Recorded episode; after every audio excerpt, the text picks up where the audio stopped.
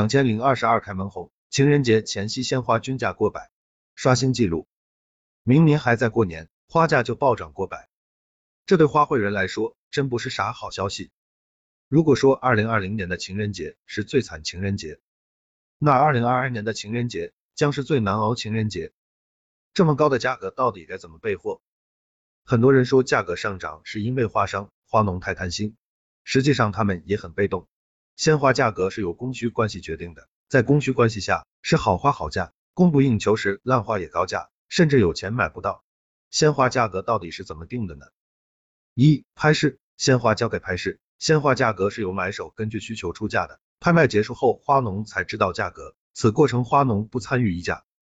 二、对手交易市场，此过程有花农对花商，也有花商对花商，当面议价，受当天供需影响，各自博弈。三、固定客户，市场价为参考，常年合作价格自定。鲜花涨价原因有四：一、疫情影响种植面积缩减，整体产量下降。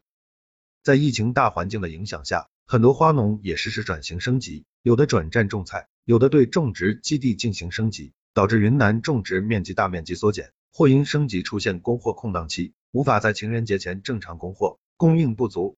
两天气原因花少。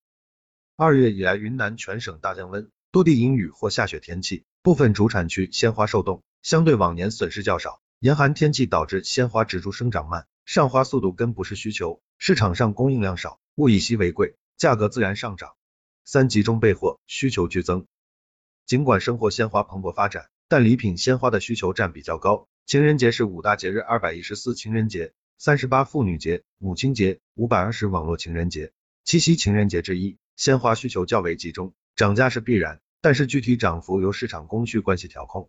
四、法定假日工价高，导致价格上涨。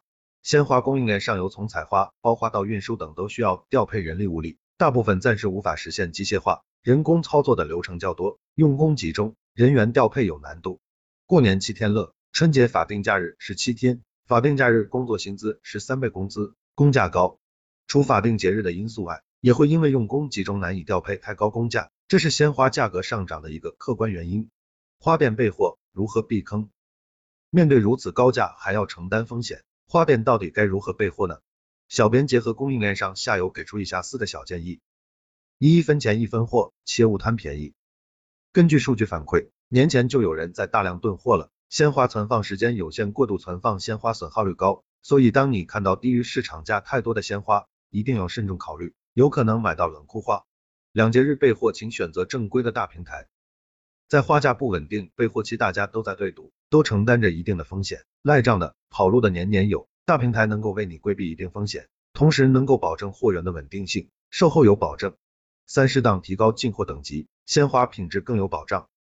节日备货好，花价高且数量少，鲜花品质会略低于平时。首先，不同人对鲜花等级的认知是有差异的，有人用 C 级花充当 B 级花，在淡季的时候，花农也会用 B 级花做 C 级花销售，旺季时价格等级差异较大，鲜花等级达标即可，不会跨等级配货。所以，对于追求品质的花店来说，可以适当提高花材等级。四红色系鲜花价格高，不如换品种。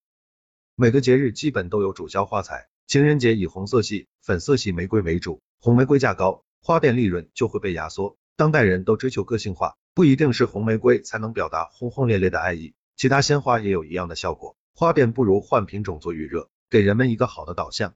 新品和品牌的鲜花价格相对主流的花材价格更亲民一些。小编推荐多头梅。满天星、郁金香、向日葵、百合等做主花，配花价格涨幅不是很大，还在可接受的范围内，可以根据自己主推产品来选择。小结，在市场的调控下，价格高到一定的临界点，需求会有所下降，这个时候价格也就会开始下滑了，不会一直涨，也不会一直掉价。所以，小编提醒各位花店老板，请理性对待市场行情，在维护好老客户的基础上拓展客源，做好充足的准备，迎接二百一十四挑战吧。提前预祝情人节大卖！